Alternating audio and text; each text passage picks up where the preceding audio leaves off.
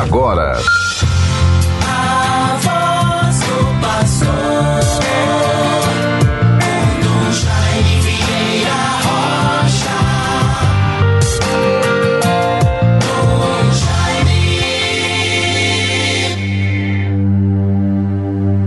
Ó Senhor, não fiqueis longe de mim, ó minha força, correi em meu socorro Sou um verme e não homem, opróbio dos homens e rebotalho da plebe. Bons ouvintes, eis aí o Salmo 21, versículos vigésimo e seguintes. Conteúdo de humildade, de penitência, de confiança na misericórdia de Deus sobretudo de conversão. Bons ouvintes, a todos que nos acompanham no dia de hoje pelo programa Voz do Pastor, meu abraço, bênçãos de Deus, proximidade e ação de graças por todos os dons recebidos. Vivemos este sábado, dia 9 de abril de 2022 vamos nos aproximando do início da Semana Santa. Ontem, a sexta-feira, tivemos a graça de viver a tradicional procissão do encontro, tirando sempre lições, nos colocando de modo muito consciente e realmente motivados, comprometidos para a vivência do mistério pascal da Semana Santa. Que o Espírito de Deus nos ilumine e nos fortaleça.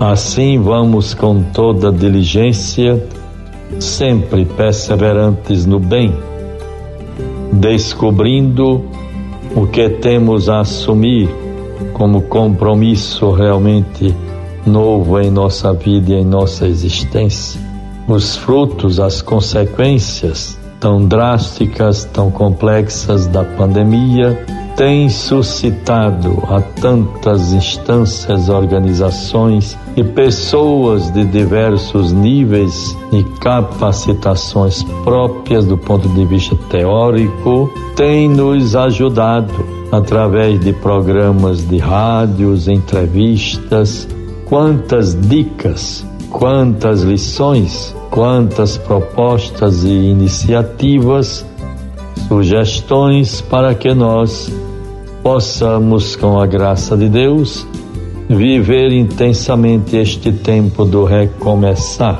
do reorganizar-se, da reposição de tudo aquilo que ainda precisa ser completado em nossa vida, em nossa existência Deus sempre nos favoreça, nos proteja. Assim, bons ouvintes, a procissão do encontro, uma tradição de 200 anos na vida de fé do nosso povo.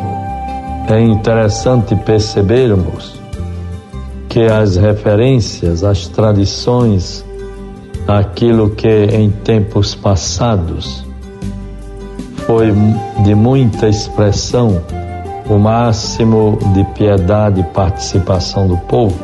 Hoje as mudanças são grandes, visíveis, a começar pela própria mobilização social, transferência de habitantes da cidade, do centro, para bairros mais distantes.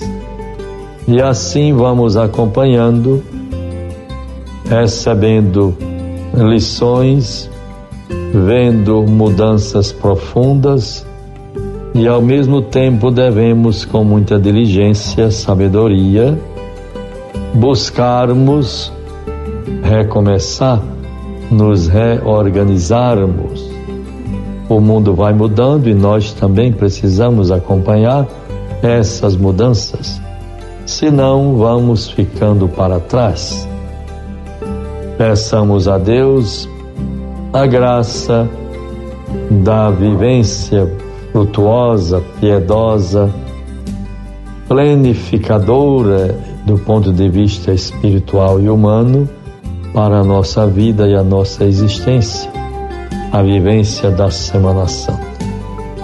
É bom lembrar sempre, bons irmãos ouvintes, estamos vivendo a campanha da Fraternidade 2022, riquíssima do ponto de vista de campanha, de tema e de conteúdo. Fraternidade e educação fala com sabedoria, ensina com amor. E aí nós vamos percebendo o conteúdo do texto base, o livrinho que nos traz grandes reflexões sobre este tema. E assim vamos vendo aqui, por exemplo, as consequências, os debates, as orientações sobre a pandemia da Covid-19, entre lições e compromissos. No número 34, vamos encontrar da pandemia da Covid-19 nos cabe tirar as lições e os compromissos para o presente e o futuro. Aprender lições com a vida é imperativo para todos os educadores, pais, professores, lideranças comunitárias e religiosas. Educar antes de dar lições é aprender com as lições cotidianas e com as crises. Precisamos aprender para passar pelas crises e para enfrentar suas futuras versões de forma mais qualificada. Se as crises são, de certa forma, uma constante na sociedade, o aprendizado também precisa ser. Aprender não é só uma capacidade humana, mas é condição da nossa própria humanidade. A tribulação, a incerteza, o medo e a consciência dos problemas limites que a pandemia despertou fazem ressoar o apelo a repensar os nossos estilos de vida, as nossas relações, a organização das nossas sociedades e, sobretudo, o sentido da nossa existência. Vejam que contribuições tão ricas para a nossa reflexão nosso exame de consciência e o nosso crescimento humano, social, religioso, fraterno, em todos os aspectos. Bons ouvintes todos, vejamos a palavra de Deus, o Evangelho de João 11, 45 a 56. Muitos dos judeus que tinham vindo a Marta e Maria e viram o que Jesus fizera, creram nele.